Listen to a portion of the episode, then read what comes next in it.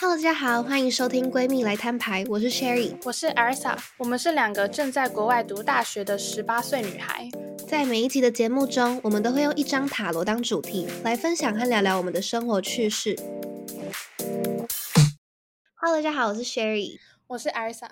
天呐，我觉得我们这一次要讲的这个主题有一点点的小沉重。其实真的有一点对，因为我们今天要讲的主题是转换新环境的适应。因为我跟 Sherry 都是留美的留学生，那事实上我们是离开十二年的舒适圈，然后在成年的这一年，也就是十八岁的这一年，自己来海外读书。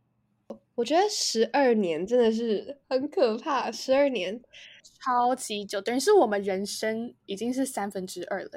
有那么三分之二吗？天啊！OK，好啊，数学不好，走开一下，不好意思。那我相信，可能有些人会好奇，为什么是离开十二年的舒适圈？我跟艾尔莎其实是从小学直升到国中，再直升到高中的，所以我们所谓的这个舒适圈，是我们学校学习环境，可能朋友身边的人事物，其实差不多都是在。同一个环境下跟我们度过十二年的，所以其实要我们从这个非常非常熟悉的环境踏出台湾，再踏到美国，其实对我们来讲，有一部分也是有一点点小困难，也是真的需要很多适应和心情上的转化的。所以，我们这一集就会希望跟大家聊聊我们的一些心得。我们会分成三个阶段。Before, during, 和 after，就是最开始来之前，还有我们正在美国的这个时段，以及我们还有我们在这边过一段时间之后的一些感想。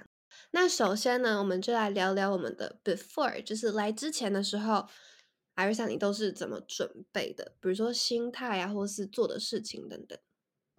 我觉得，因为我们的学习环境，所以其实我相信 Sherry 也是，就是我们在一个比较小的年纪就知道自己有一天注定要来美国读大学，就是要离开家乡这样子。但是，即使我们很早之前就有这个认知，我觉得在出发之前还是很不真实。就是已经申请完大学，知道自己要去哪间大学读书了，那个感觉都还是很不真实。那我当时是。嗯，在收行李或者是买一些国外宿舍要用到的用品，这种特别的时间点，都会让我觉得，哎，出国好像是一个还蛮真实的一件事情，它好像真的要发生了。那我相信我身边的人应该都知道，我出国之前是完全不紧张，我超级期待。我觉得一部分是因为我自己是一个很喜欢旅行的人，那因为。遇到疫情的原因，所以我已经几乎两三年没有踏出台湾，所以哇，终于要出国，而且还出国一整年，这真的对我来说是一个太值得期待的事情。然后我觉得我没有到那么那么紧张，是因为我在台湾就见过我室友，所以我就觉得说，哦，在新环境不管发生什么事情，至少都还有一个伴在身边，就会减少我那种担忧的感觉。但是我知道 Sherry 是完全不一样。他在出国前两三个礼拜，现动我最常看到的四个字就是“出国紧张”。然后他有一天晚上就莫名其妙打给我，然后一直在那边跟我念说：“我出我好紧张，Oh my god！我真的我真的没有准备好，我还没有准备好要面对这一切。”Oh my god！你好模仿哦，天哪，完全就是我。你自己讲好了，你自己讲。我跟他真的完全相反，就是。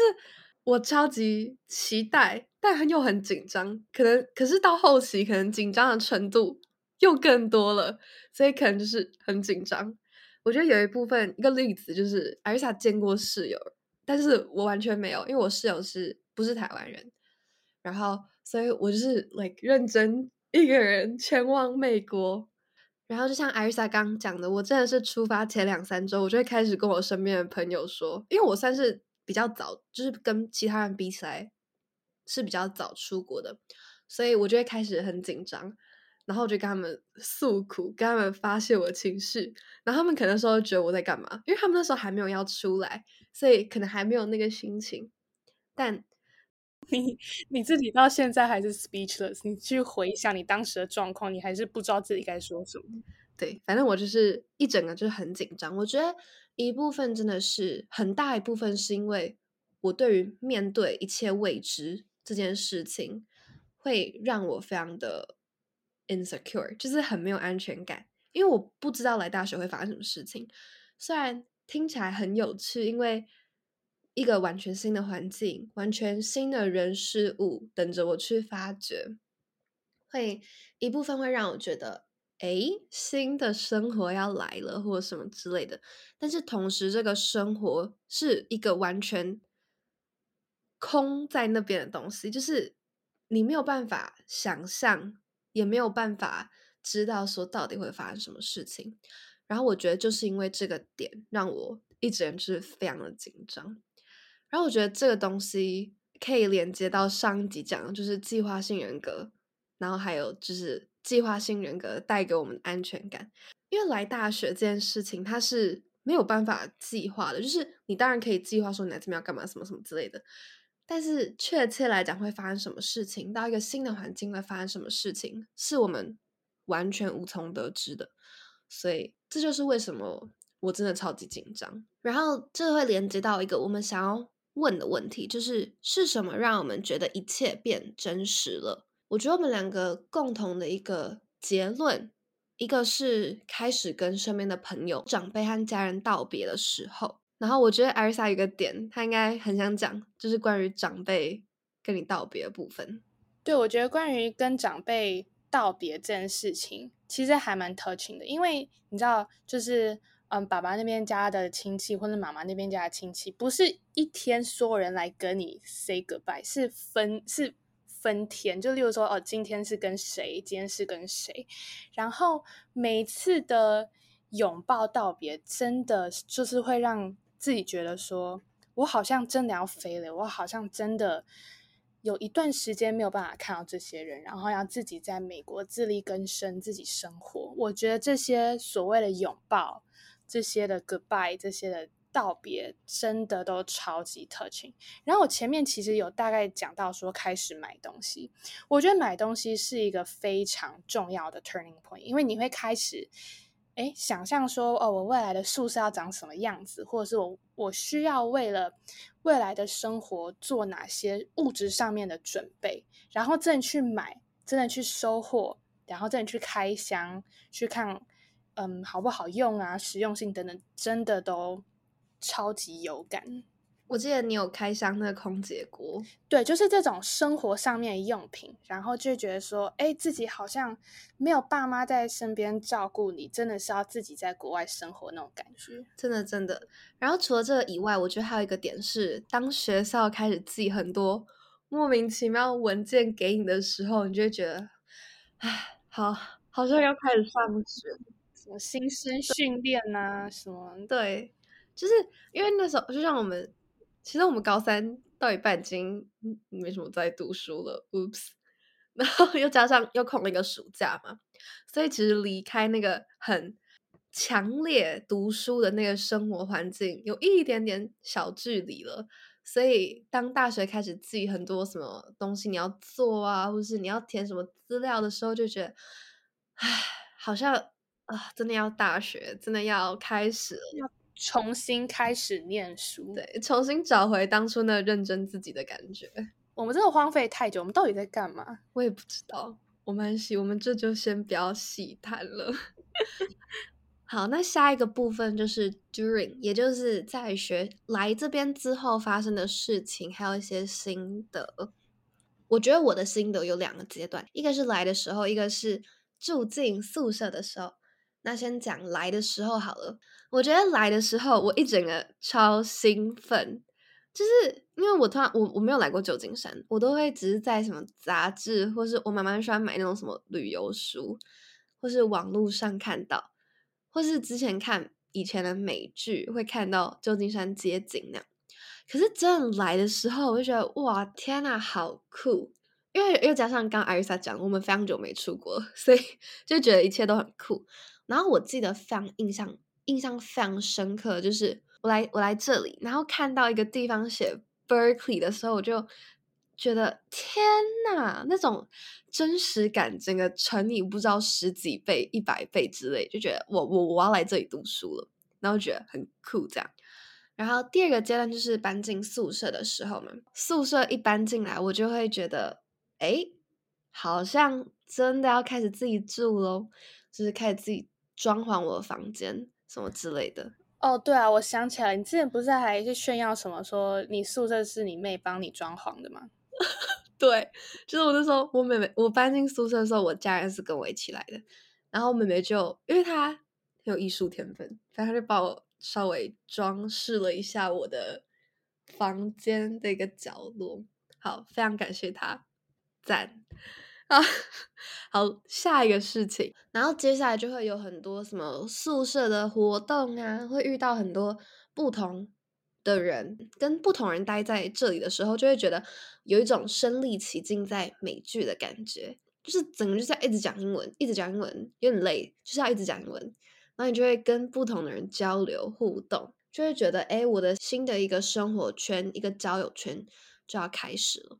然后再还有就是，因为我来这边是有几个高中同学是跟我一起来的嘛，然后因为暑假其实都没什么见面，然后一来的时候就看到我高中同学，就觉得天呐，好啦，至少在这边是有人可以跟我一起度过这一切的。对，你到底是多紧张？可是我必须承认说，当你已经先到美国几天，然后旅游探索一下这个城市，也代表说你。有点脱离台湾人一阵子之后，再看到高中同学，真的有那种重见老乡的感觉，不夸张。真的，我觉得那个感觉是很酷的，就感觉我不知道怎么形容，反正对，反正就是真的。而且我在出国之前，从来没有料到说我会有这种感觉，因为我也是，我是先到 Austin 大概几天的时间才搬进来宿舍。我当时一下飞机，对这个城市完全是一见钟情，我就超级兴奋的想要去探索这个城市各方面，我就非常兴奋的想要探索更多这个城市的秘密。我当时最印象深刻就是天气，因为德州大家都知道非常热、非常干，然后我又是八月中抵达，所以代表我是在最热的那个时期的末端到达这个城市。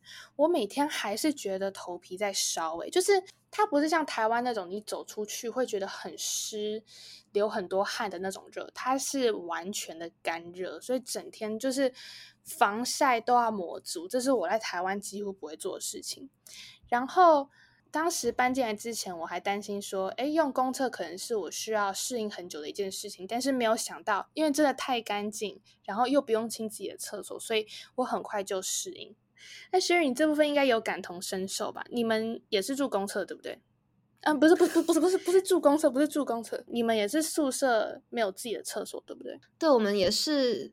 就是用公厕，然后可是我觉得我来之前我好像就比较还好，只是来的时候会吓到，因为我们这边是男女共用，然后就有点一开始会有点小吓到，但是后来其实也还好，就是习惯了。哎，不过你现在你现在公厕用到现在有没有那种比较劲爆的事情发生？因为你们不是男女共用吗？哦，其实。其实应该是没有好，因为我觉得有一部分是因为我住的这个区其实环境比较大，然后人可能也没有到那么多，所以其实厕所不会像其他几栋一样是那种很挤的情况。我们就是一次进去可能也就一两三个吧，就是蛮分散的，所以我不知道什么警报事情，我也不想知道啦。好吧，没有八卦可听。那接下来要讲一下其他我们经过几天的观察之后的心得。以前认识我的人可能都知道我是比较 social 的人，但是我觉得我来大学之后变得很 anti social，就我很不想去跟人家交流。我不知道是不是因为有点心累，可能然后还有一部分可能是到一个新环境有点小害怕。反正我经过几天这种新生训练之后，我就把自己躲在房间里。就没有必要，我不会出门那种，或是只是在可能认识的圈子里面讲话，我就比较不会想要去认识新的人。我就会觉得说，反正我在新生训练认识的人，可能 之后也不会交流什么之类的。对，Sherry 开学的那几天，我最常在他线动上面看到的词就是 “anti-social” 这个字。我想说，这个人在高中的时候吵到不行，在大学怎么可能变这么安静？但是我必须说，“anti-social” 真的是每个留学生都会遇到的一个很大的难题。那我觉得，遇到自己开始社交疲乏之后，我觉得。不用到说每一天都社交，反而可以是挑着自己有兴趣的活动去参加。例如说你喜欢看电影，那你可能就是，哎，这个 club 有 movie night 的时候就参一脚，或者你你很喜欢美食，很喜欢吃东西，那就是有各种 free food 的机会都去。我觉得反而是顺其自然吧，不用逼着说自己一天要交几个朋友，或者是自己一定要多少个特定的朋友圈。我觉得另外一个很。好笑的建议就是，一早起床就直接化妆，因为你不觉得，就是你花了半个小时、四十分钟化妆，然后都不出去见人，不就很浪费吗？所以，我我，所以我开学之后，其实我有遇到这种社交疲乏状况。我就是一早起来洗脸化妆，然后也就想说，哎，我都已经化妆了，为什么不出去走走，不出去交一些朋友之类的？这其实真的是还蛮有效，我觉得我甚至现在也都还需要用这个方法。这是一个很酷的一个方法，好，之后可以试试看。好，我觉得刚艾瑞莎也有提到很多给我这个非常 anti social 人的建议，也有给大家很多建议。那接下来我们就进行到最后一个部分，也就是 after 地方。在 after 这个部分，我们想要讲的是学期已经开始一半，甚至已经有点快要结束了。我们有哪些心得？还有就是当初我们有哪些地方其实是可以做得更好的？我觉得我可以先回答我刚刚自己问的问题。我觉得我那时候不应该那么 anti social，就是 anti social 不是不行，只是就是想的方式可能要改变，就是。你当然可以，我当然可以给自己很多自己的空间，但是同时也要想到说，你来大学就是一个新的环境，你应该要多去认识不同的人，多去跟不同的人交流。所以我觉得这个部分，我希望我之后可以做到。对，Sherry，我觉得你可以从明天早起化妆开始，相信我，这真的超级有用。好，没有问题。然后再来另外一个点是，希望当初应该是希望可以用新生训练的时候。更好好的去探索这个城市，因为我觉得其实还有很多地方我真的都没有看到，所以希望接下来的四年我可以慢慢去探索。对，然后我觉得刚讲的东西，其实我自己有在慢慢改变，拉和拔，就是我有加入很多社团等等的，所以我觉得一个建议给可能之后也会开始 anti social 的人，就是你可以去加入很多不同的社团，你就可以遇到很多不同的人，然后你可能。这些社团的活动，这些社团的人会给你动力，想要出门。那接下来就换艾瑞莎了。我的建议反而是觉得说，大家不要觉得外国人本身就自带有色眼镜看台湾人，因为其实外国人都非常愿意出手帮忙。你有任何不了解的地方，其实随便问一个外国人，他们都超级善良。所以我觉得不用还没有踏出去就先缩回来。多踏出去，绝对是交朋友的机会更多。然后也可以看看，哎，美国人到底都是怎么生活的，然后来去丰富自己在美国的这四年。然后另外一个就是在。参加很多 club 之前，可以先参加他们的 welcoming events，然后去探索自己 potential 的交友圈。因为你也不用特定说哦，自己要像高中一样有几个交友圈，或是有几个，嗯，或是有几个很交心的朋友，反而顺其自然，然后交友圈慢慢往外扩，这才是最重要的。如果你真的超级迫切的想要认识人，我跟你讲，最好搭讪的地方就是餐厅。常常走进去餐厅，都会看到很多帅哥自己坐。这时候你的机会就来了，直接走过去，坐在他旁边搭讪起来。搭讪一开始要用哪些字？我的名字是什么？你是几年级？哦，不，通常在餐厅都是大一生。哇，这时候话题就来了。你从哪里来？你是什么 major？你未来想做什么工作？我跟你讲，超级多好聊。所以千万不要在踏出去之前就缩回来，绝对是多出去走走。不要觉得外国人看待国际学生就是戴着有色眼镜，千万不要这样想。那经过刚刚的一系列分享，我们就要连接到这一集的塔罗，也就是权杖王牌。那我们接下来一样是有请艾瑞莎来进行这张塔罗的分析。没有错，权杖王牌这张牌其实标志着是新的开始，加上努力和能量去做一些创新的事情，并且对周围的一切感到积极。所以也就是说，在新的环境，我们都应该遵循自己的直觉，并且充满动力的去接触，充满。也就是说，在新环境，我们应该要遵循自己的直觉，并且有动力的去接触充满机会的新生活，同时也要好好观察和利用这些机会，以明确的心态努力的去生活。例如说，培养新的人际关系，或者是融入大学新的生活模式。但其实，我觉得我们今天讲这个主题，所谓的转换新环境的适应，不止应用在。到大学或者是留美当留学生这种状况，其实生活中其他的一些新环境的适应，例如说工作上或是呃转学等等的，其实都可以应用上。那希望我们今天的分享对各位即将要出国或是打算要出国的学生们有非常大的帮助。那希望我们这一部分的心得。在可能之后跟我们产生共鸣的时候，对你们会有帮助。离开舒适圈很紧张、很可怕，但同时也会充满很多不同的期待，以及带给你惊喜的地方。祝福所有之后要出国的留学生们都可以有一个非常好的经验，同时也会有属于自己的 before、during 和 after。那期待我们下周六见，拜拜，拜拜。